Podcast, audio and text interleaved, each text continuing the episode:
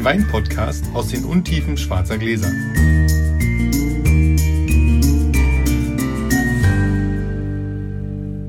Hallo Sascha, Hallo Felix, schön, dass du da bist. endlich wieder. Heute mit kleinen Gläsern, weil wir die großen bei dir vergessen haben. Aber Also vielleicht ich habe sie brauchen- vergessen. Vielleicht brauchen wir sie auch gar nicht. Gucken wir mal, würfeln wir doch einfach mal drauf los, würde ich sagen, oder? Ja, Die fünf? das liegt am Geht's so? Zuhause. Sehr schön. Ich lege direkt mal los. So, es gibt Riesling 2013, Rüdesheim Berg Roseneck von den bischöflichen Weingütern Rüdesheim.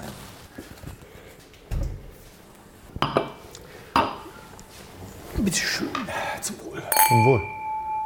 Der Sound ist aber wirklich schön. Der Wein ist seit gestern Abend offen. Ich habe gestern beschlossen, dass ich ihn ein bisschen belüften will. Ähm, Oder Probe trinken. Und, Pro, und Probe trinken. Ich habe auch ein Gläschen Sehr getrunken, gut. aber das erste, beim ersten dachte ich wirklich, nee, ist ganz gut, dass ich ihn ein bisschen belüfte. Jetzt denke ich, ist es immer noch ganz gut. So, ich muss noch ein bisschen Blödsinn reden. Ich habe, äh, ja, wir waren immer so gehaltvoll die letzten Male. Ich habe ja nicht mehr die Möglichkeit zu sagen, Wein sei mein Hobby. Das wäre Quatsch. Also ist es ja nicht mehr. Dazu ist es zu sehr Beruf. Aber ich habe zum Glück noch ein anderes dekadentes Hobby. Denn Wein ist ja ein herrlich dekadentes Hobby. Und mein anderes dekadentes Hobby ist, ich spiele Golf. Und ähm, wenn jetzt dem einen oder anderen sofort in den Sinn kommt, haha, spielen Sie schon Golf oder haben Sie noch Sex?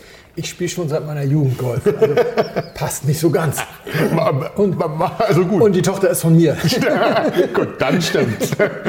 Und ähm, wie die meisten Menschen, die ein bisschen länger und ein bisschen ambitionierter Golf spielen, habe ich mal ein Buch gelesen, das heißt Das kleine rote Buch. Das erfolgreichste Sportbuch der Welt ist tatsächlich ein Golfbuch. Little? Red, ja, Little Red Book von Harvey Panic Jr.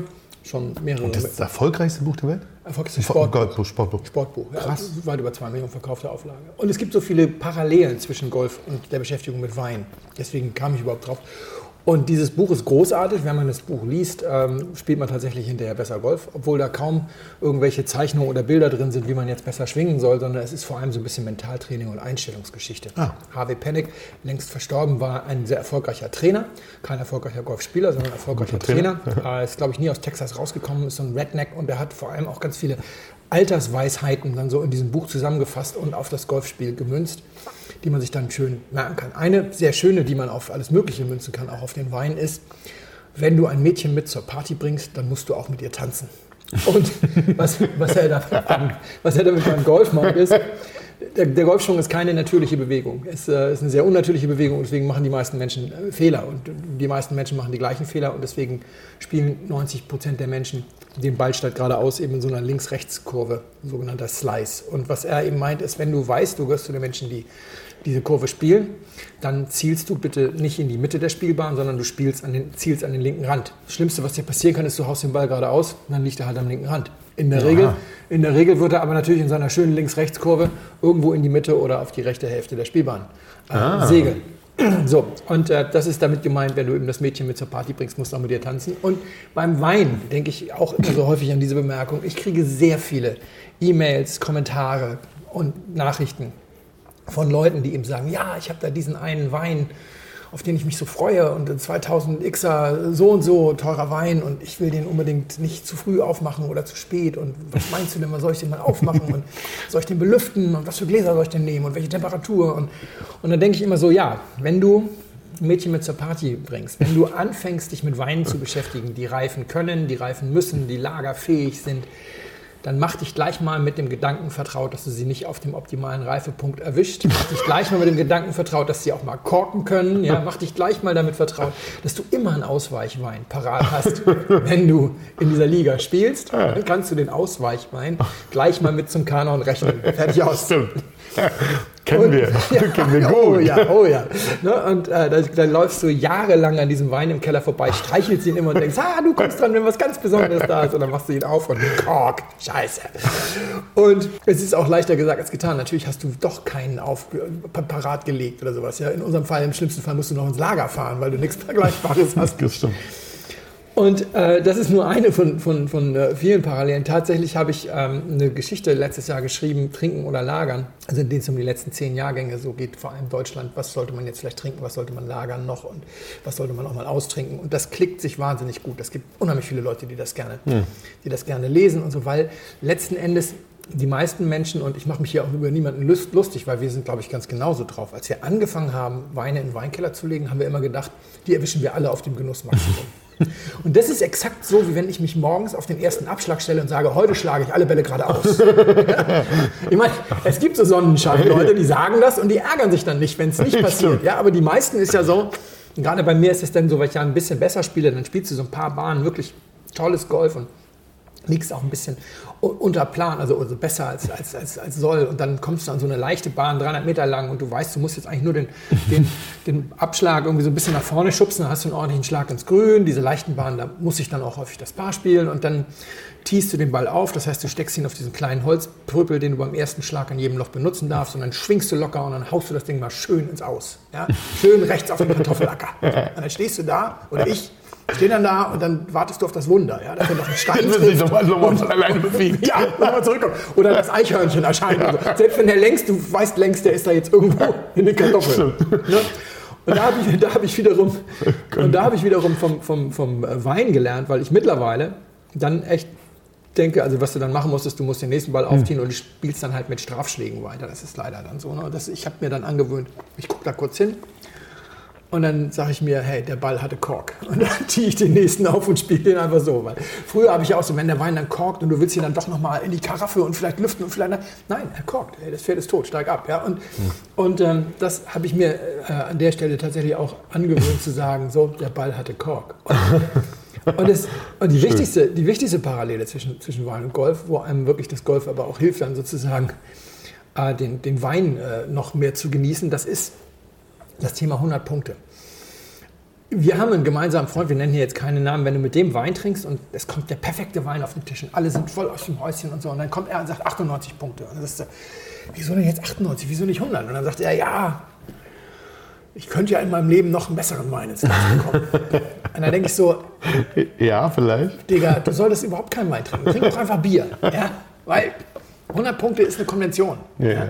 Und beim Golf ist es so, ein normaler erwachsener Mann spielt einen Ball vielleicht 150 Meter weit. Ne? Frauen vielleicht 135. Ähm, so als äh, ungefährer Mittelwert. Ja. Und das bedeutet ja eigentlich, dass sobald du, Längen, sobald du 150 oder weniger Meter vom, vom, vom Loch entfernt bist, ist der perfekte Schlag der Ball, der direkt ins Loch geht. Hm. Ja, so. Und ich habe jetzt in über 30 Jahren Golf einen Ass gespielt und zweimal ähm, aus mehr als 130 Metern eingelocht. Und das ist eigentlich schon eine ganz ordentliche Bilanz. Ungefähr jeder dritte Golfspieler schafft in seinem Leben mal ein Ass. Zwei von drei schaffen es nie. Und ähm, Tatsache ist, niemand würde das auch erwarten. Ja? Also das wenn du jetzt einen Ball zum, zum Grün schlägst, ähm, dann hoffst du, dass der tot am Stock liegt, wie wir Golfer das nennen. Das Stock ist, damit ist der Flaggenstock mhm. gemeint. Tot heißt, er liegt so nah am Loch, dass du den nächsten mit verbundenen Augen, den kannst du nicht mehr daneben schieben, ein Tap-In, ja, kannst mhm. du irgendwie so einfach so rein, reinschieben. Und selbst ein super duper Profi-Golfer, ja, wenn der aus, meinetwegen dann 180 Metern, den Ball jetzt irgendwie 6 cm an den Mast pflastert da irgendwie, dann kriegt er die Huldigung, wenn er aufs Grün geht und dann freut er sich und dann lächelt er. Und dann würde keiner auf die Idee kommen zu denken, scheiße, der hätte auch mal reingehen können. Ja? Also, sondern das ist einfach die Definition eines 100-Punkte-Schlages, ist, das Ding ist tot am Stock, fertig aus. Und äh, für so einen Amateur wie mich ist das wirklich so, du gehst dann da glücklich vom, vom, vom Grün. Du bist fünf Bahnen irgendwie äh, gepusht und nächsten, das nächste halbe Jahr, wenn du an dieses Loch kommst, denkst du an diesen tollen Schlag und sowas. Ne? Mhm. Ne? das sind 100 Punkte und nicht der eine im Leben. Wenn du dann wirklich doch einmal im Leben dann dieses Ass schießt, das ist dann die 101 Punkte, für die dann auch jeder Verständnis hat, wenn die 100-Punkte-Skala dann gerade mal nicht reicht. Und äh, das ist das, wo ich beim Wein dann eben auch gemerkt habe, dieses Warten auf den One and Only, das ist kompletter Blödsinn. Also, das stimmt. Das sollte man nicht machen. So, ähm, ich hoffe, der Wein liegt auf dem Grün sozusagen. Also Hole in One ist es nicht bestimmt, aber wie gefällt ist, dir das? Das ist lustig. Soll ich, soll ich mal, ich erzähl ja. mal, was ich quasi ähm, gedacht habe. Der erste Gedanke, den ich dann relativ schnell verworfen habe, der erste Gedanke, der mir kam, das könnte ein ganz alter Champagner sein, bei dem wenig, ganz wenig Perlagen noch da ist. Ähm, der immer mal noch, noch einen schönen, eine schöne Struktur hat. Also der wirklich so, es gibt so eine alten, wir hatten auch schon mal so, so was ganz Altes, wo nicht mehr viel da ist, also nicht mehr viel Kohlensäure da ist. Und das hat mich sehr daran erinnert, ähm, im ersten Moment. Das fand ich, fand ich ganz schön. Dann ich, da ich gedacht, naja, nee, das ist schon eher ein Weißwein, ja, ja. auch von der Temperatur her. Ähm, dachte dann kurz an einen, an einen Naturwein, leicht. Ähm, dann aber, dazu war er dann aber doch zu sauber und hinten raus, also insgesamt zu sauber, auch in der Struktur komplett. Ähm, er hat hinten so, eine, so einen Bitterton, der relativ lange bleibt, finde ich im Gaumen, also beim, beim Schlucken, wirklich im ganz letzten beim Schlucken. Der ist aber nicht unangenehm, der macht so ein bisschen, der macht so ein bisschen, wie soll ich das sagen, so ein bisschen interessant, interessant und fresh. Ja, ja, das stimmt, ja, genau. Das, Ja, kickt noch mal so ein bisschen. Genau. Obwohl er vorne hat er, vorne hat er so eine, so eine Süße. So eine, also keine unangenehme Süße, aber so, eine, so, eine, so, eine, so was Warmes. Ja. So was Warmes. Ja. Äh, Nicht Süßes ist es gar nicht richtig, aber weißt du, was ich meine mit diesem Warmen? So, Ja. was, so ein warmes Gefühl. Und hinten hast du recht, kickt es so ein bisschen durch diese herbe, herbe, ich sag herb. Herb ist gut. Man, Ja? könnte das, man könnte das auch mineralisch nennen. Das ist Nimmt manchmal- das auch. Immer die, immer, die, immer die Frage, was man. Da sind schwarze Gläser ganz hilfreich, weil man sich nicht bemüßigt fühlt, unbedingt was Mineralisches finden zu müssen, weil man nicht weiß, was es ist.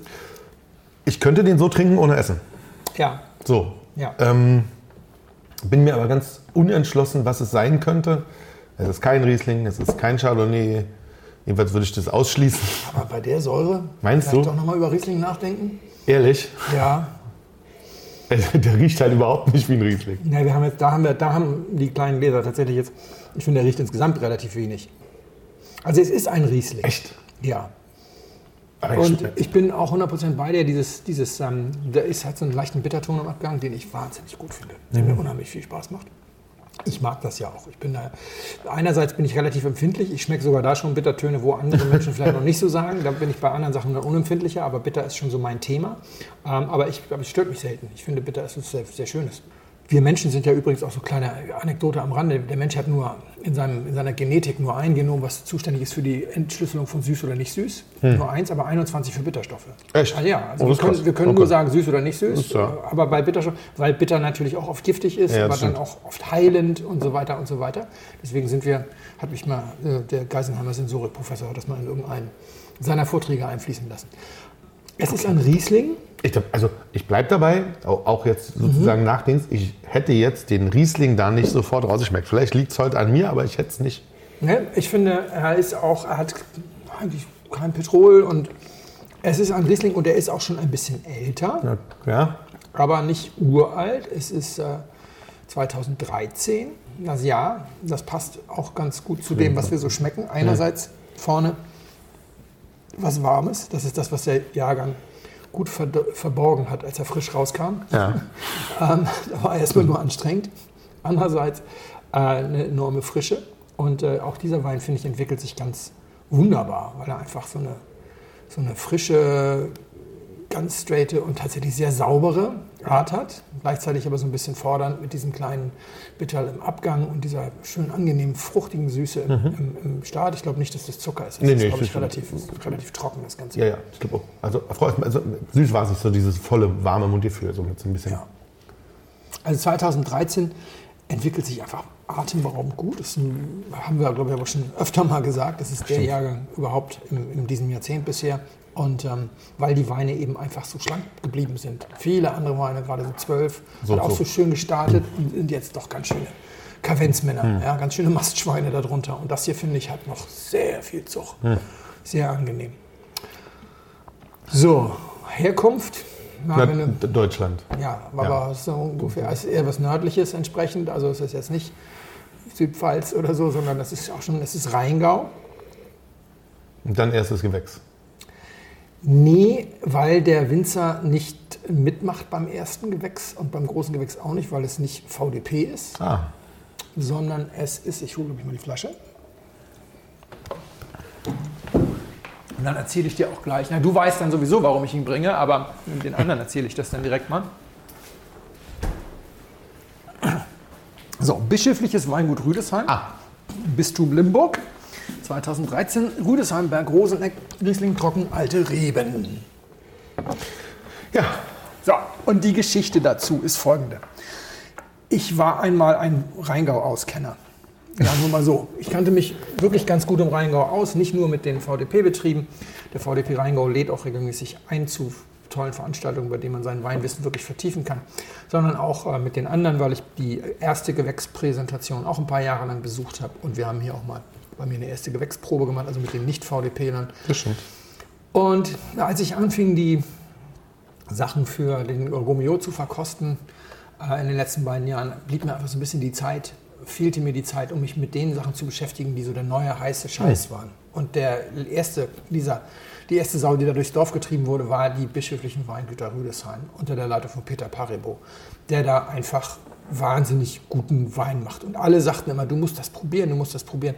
Im Moment ist es Corvus Kauter, sozusagen die neue Saus. Das sind auch alles natürlich Traditionsbetriebe, aber im Moment reden alle da und sagen, ja. das ist das, was du probieren musst. Und ich hatte in letzter Zeit dann eben zu wenig Zeit, auch mal zu sagen, komm, ich probiere das irgendwo. Und nun war es so, dass eine Freundin von mir, ähm, die Betty, die lange mhm. bei Solter, die äh, den Vertrieb gemacht hat, dort weggegangen ist und zu den Bischöfen gegangen ist und mir eine Mail schrieb und sagte, wir sind in Berlin auf so einer Weinmesse, hast du Lust, ich schicke dir eine Karte komm doch mal vorbei, probier die Sachen. Und habe ich gesagt, ja, das muss ich unbedingt machen, weil die sind vor allem auch berühmt für ihre Pinots, muss man dazu sagen. Stimmt. Und dann habe ich auf den Kalender geguckt und festgestellt, ach guck mal, abends ist ja die Probe von dir für Syrah. Ähm, und dann habe ich sie direkt gefragt, hast du nicht Lust, abends, habe ich, hab ich dich erst angerufen, ob ich noch jemanden mitbringen kann, habe ich sie gefragt, hast du nicht Lust, abends mitzukommen. Dann kam sie ja auch und hat dann noch ihre Kollegin mitgebracht und hatte ja auch ein Pinot mitgebracht. Und nachdem wir ganz enttäuscht festgestellt hatten, dass du keinen äh, Schaumwein für uns hattest, nach der, nach der, nach der haben wir ja einfach mal dann den von ihr mitgebrachten Pinot, der eigentlich ein Geschenk für dich war, aufgerissen. Und siehe da, die Sachen konnten echt bestehen. Das war der das erste Wein nach dem 40 Jahre alten Lala, der ja nun irgendwie echt an obersten 90er Punkten kratzte. Mhm. Und der ging nicht unter. Natürlich das konnte er nicht mithalten, ja. aber er ging nicht unter. Nee, das stimmt. Das war schon. War ein schöner naja. Pinot, das ist wohl wahr. Und tagsüber habe ich halt die Rieslinge probiert und fand die auch sehr gut sehr gut. Und die sind halt sehr preiswert. Und dann erzählte sie, dass dieser Jahrgang 2013, von diesem Wein hatte sie, hat sie, sagte sie, noch 400 Flaschen oder sowas. Und dann erzählte sie tatsächlich, steht ja sogar mit auf dem Etikett, Bistum Limburg, das, der Weingut gehört dem Bistum Limburg. Als diese Jahrgänge zu vermarkten waren, da gab es diesen Thebarts van Elst-Skandal. Und da war den hm. Leuten klar, mit den Gewinnen aus dem bischöflichen Weingut baut er sich da seine goldenen Bahn, äh, Badewannen ja. in seinen Palast. Und dann haben die echt einen kleinen Absatzeinbruch gehabt, weil Leute oh. gesagt haben, nee, das, das wollen wir nicht.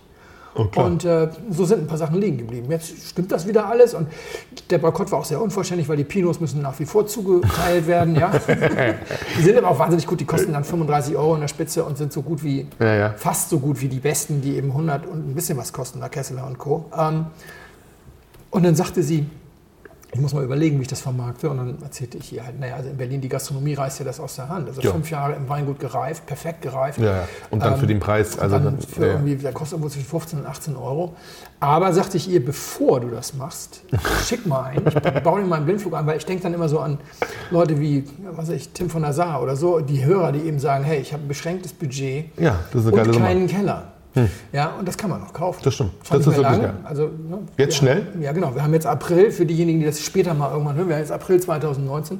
Ich könnte mir vorstellen, Ende April 2019 ist der Spaß dann auch vorbei. Aber im Moment kann man das tatsächlich für, ich glaube, irgendwas zwischen 15 und 18 Euro kaufen. Und das ist in der Qualität eines ersten Gewächses, auf jeden Fall. Und, und sind wirklich sehr gut. Ja. ja. Danke.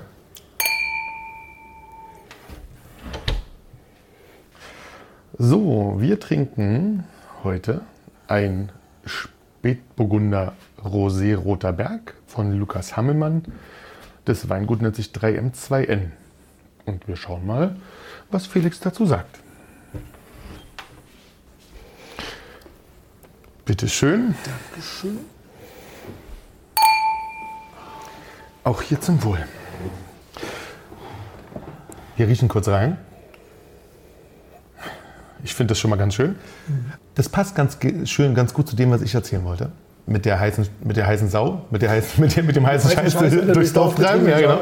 Ähm, ich wollte über Weinhypes was sagen oder sprechen. Der ist, das fiel mir gerade letztens, fiel mir gestern oder vorgestern fiel mir das wieder ein, dachte ich, das ist doch mal auch ein schönes Thema. Hast du schon mal, du hast doch schon mal einen gehypten Wein gekauft, oder? Ja, natürlich. Genau, ich auch um, durchaus alles Mögliche, was guten Namen hat, gut gehypt war. Wo alle gerade drüber wo reden. alle gerade drüber reden. Aber es gibt tatsächlich noch eine, noch eine andere Variante. Also es gibt die eine Variante, da reden alle drüber, das ist ähm, so, das hört man durch ein paar Foren irgendwo hinten raus. Denkt man, das muss man mal probieren. Irgendwie geiles neues Zeug, muss man mal schauen, dass es was ist. Ähm, einen guten Vermarkter, der, der, der sowas gut äh, platzieren kann. Auch das gehört ja zu so einem guten Hype mit dazu, finde ich. Ja?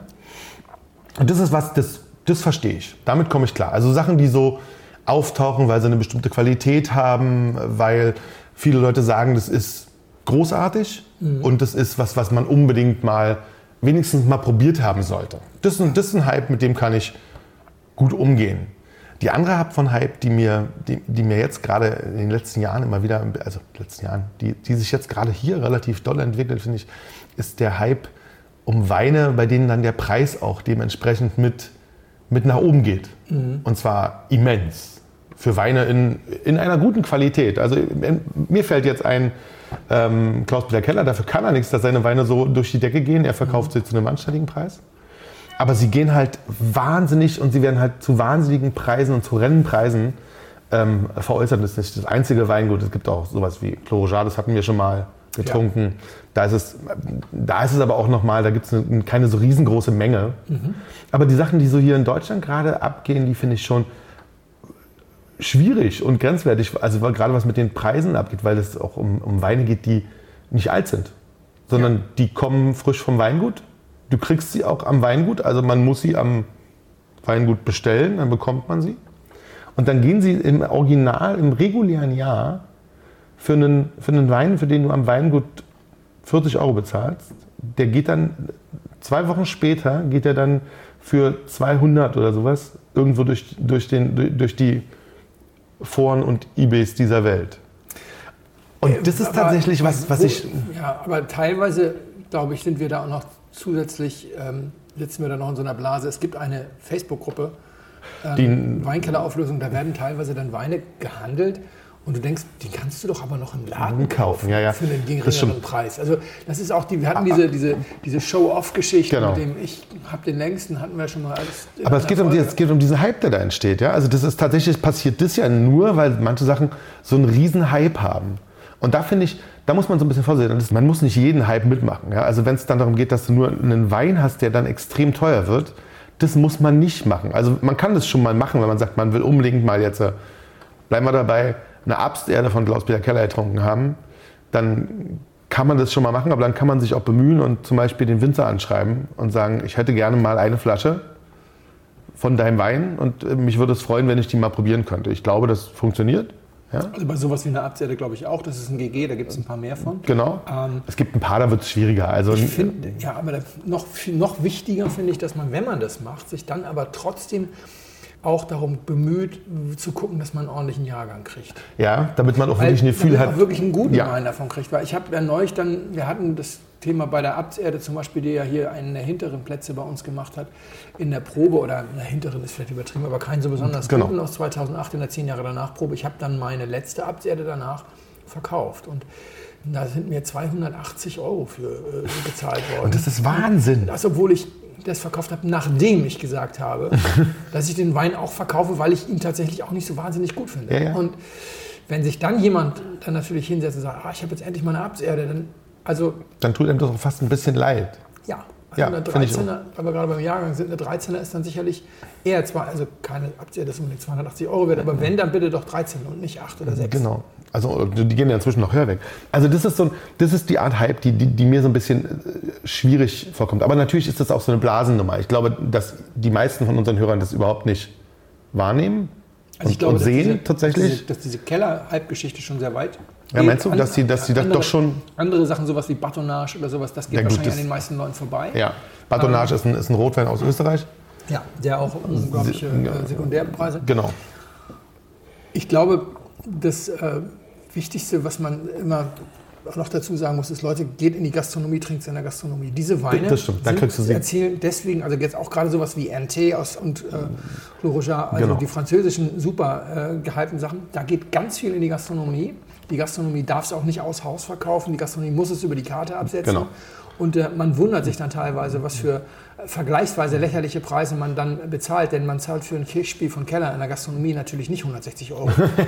Nee. Also da kriegt man ihn billiger im Restaurant. Ja, und diese Restaurants dürfen ihn nicht weiterverkaufen, sonst werden sie sofort nicht mehr beliefert. Und deswegen kannst du diese Sachen dann tatsächlich besser da trinken. Das führt aber auch gleichzeitig dazu, dass die Menge der Weine, die eben zu diesen horrenden Preisen gehandelt wird, das sind ganz kleine Mengen, weil die meisten Leute kaufen das und trinken das einfach. Ich glaube, da wird gerade nur noch ganz viel hin und her geschoben. Das sind immer die gleichen Flaschen. Ich glaube, Ja, das sind genau. Sind immer die gleichen Flaschen, das sind die dann- immer das hin und her geschoben werden, ja. Da muss man auch aufpassen, dass man nicht nachher so einen Wanderpokal Ja. kauft. Ja? Denn die Weine werden nicht besser. Also, Wenn ich sie ständig nicht, mit der Post verschickt werden. Das ich glaube, das, das, der Transport ist nicht das Problem. Der Transport ist, äh, da gibt es eigentlich keine verlässliche Untersuchung dazu. Also, dass jetzt gerüttelter Wein irgendwie jetzt schlecht Aber ist. die Temperatur Die ist, Temperatur. ja, dass genau. du ständig rauf auf 20 Grad, runter auf 5 Grad Genau. und dann Wenn's wieder rauf auf warm 30 wird und so sowas, weiter. ja, genau, genau. Das, das setzt den Wein Das, tatsächlich. da hat Felix übrigens was Schönes gesagt mit dem Trinken im, in, in Restaurants. Das könnt ihr auch bei guten, bei guten Burgundern und sowas alles mal in Frankreich. Wenn ihr mal durch Frankreich fahrt irgendwo, da gibt es in, in den Gastronomien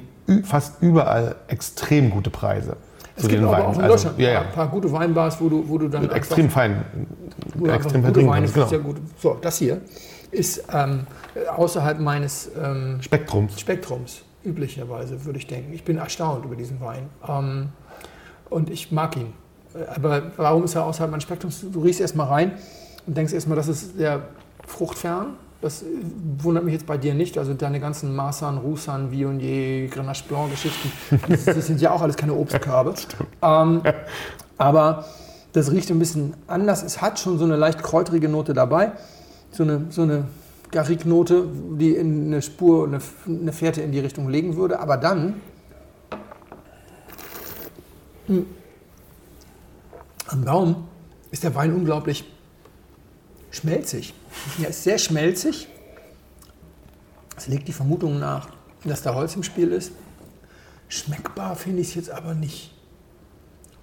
Aber wahrscheinlich, vielleicht ist er auch einfach schon ein bisschen älter. Die Säure ist sehr mild. Kommt mir zumindest gerade so vor. Nun hatten wir auch gerade einen 13er Riesling davor im Glas. Das ist natürlich Bisschen mehr Säure. bisschen mehr Säure. Und der Alkohol ist nicht ganz kaschiert, würde ich auch vermuten. Das ist aber trotzdem kein, kein Kugelfisch, was so, Nee. sich so aufbläht oder sowas, sondern das hat schon Struktur und, und ähm, schönen Schmelz und ist mittellang und trinkt sich gut, wo wir jetzt eben gesagt haben, den Riesling den kann man gut ohne Essen trinken. Hier würde ich denken, sind wir wahrscheinlich mit einem, mit einem ähm, weiß ich nicht, mit irgendwas gar nicht so schlankem auf dem Tisch, äh, auf dem Teller auch ganz gut bedient. Könnte noch ein Tick kälter sein, finde ich. Ja, das Ja, stimmt. so ein Tickchen. Ja, also Weißwein, dann würde ich jetzt auch tippen. Erst habe ich gedacht, vielleicht ist Rosé. Sehr gut. Ja? Ja, Okay. sehr Rosé. gut. Das erklärt vieles. Auch den nicht so großen, nicht, nicht so hohe Säure. Ich trinke ihn übrigens auch das erste Mal. Mhm. Warum trinke ich ihn das erste Mal? Es ist eine Empfehlung von einem Hörer von uns, Mhm. von Dirk. Grüße an Dirk. Und Dirk meinte, wir müssten den mal trinken. Er mag den sehr gerne. Mhm. Passt allerdings auch zu der heißen Sau. Ich bleibe mal bei der heißen Sau. Finde ich viel schöner als Wortspiel. Mhm. Das ist ein Roséwein von Lukas Hammelmann. Mhm. 3M, 2N. Ein bisschen schwierig auszusprechen. Mhm. Ähm, Spätburgunder Rosé vom Roten Berg. Ah ja. Ich finde ihn gut und vor allen Dingen für den Rosé finde ich ihn Ja. erstaunlich gut. Ich bin, so ein, ich bin, bin nicht so ein richtig, also guter Rosé-Trinker. Ich- Das meiste davon schmeckt mir nicht. Tatsächlich. Das meiste finde ich belanglos und, und albern. Nicht, dass es keine guten Rosé- Rosés gibt, das möchte ich schon mal dahinstellen, Ja, ja. dahinstellen, ja, aber das meiste ist belanglos und albern. Ja. Aber das ist Also du gut bis machst sehr Leute mal entweder lecker Limo oder ich, bei den Franzosen finde ich, gefällt mir vieles, aber dann immer nur ein Glas lang, weil zu viel Alkohol hat. Ja, ja. Ich hole mal kurz die Flasche, Ja, schön. damit man mal noch mal weiß, wie viel Alkohol wir da haben. Ja. 12,5 Prozent Alkohol. Ja. Also, vielen Dank. Gut. Was mich wahrscheinlich dann tatsächlich auch davon abgehalten hat, dann zu sagen, es ist Rosé, war, dass wir da null Beeren in der Ja. Nase haben. Ja, diese, diese Nase ist halt sehr fruchtfern. Und ähm, normalerweise ist ja gerade das, was Spätburgunder Rosé häufig so angenehm macht, diese bärige Nase und dann dieses doch relativ trockene und rassige Geschmacksbild. Gut, aber ich hatte ja gleich am Anfang gesagt, dass mir das gut gefällt. Zum Wohl. Sehr geehrte Damen und Herren, im Namen von Flugkapitän Felix Botmann und Co-Pilot Sascha Radke darf ich mich ganz herzlich bei Ihnen bedanken, dass Sie sich heute für Blindflug entschieden haben. Wir hoffen sehr, Sie hatten eine angenehme Zeit an Bord and we wish you a safe onward journey und allzeit einen guten Wein im Glas.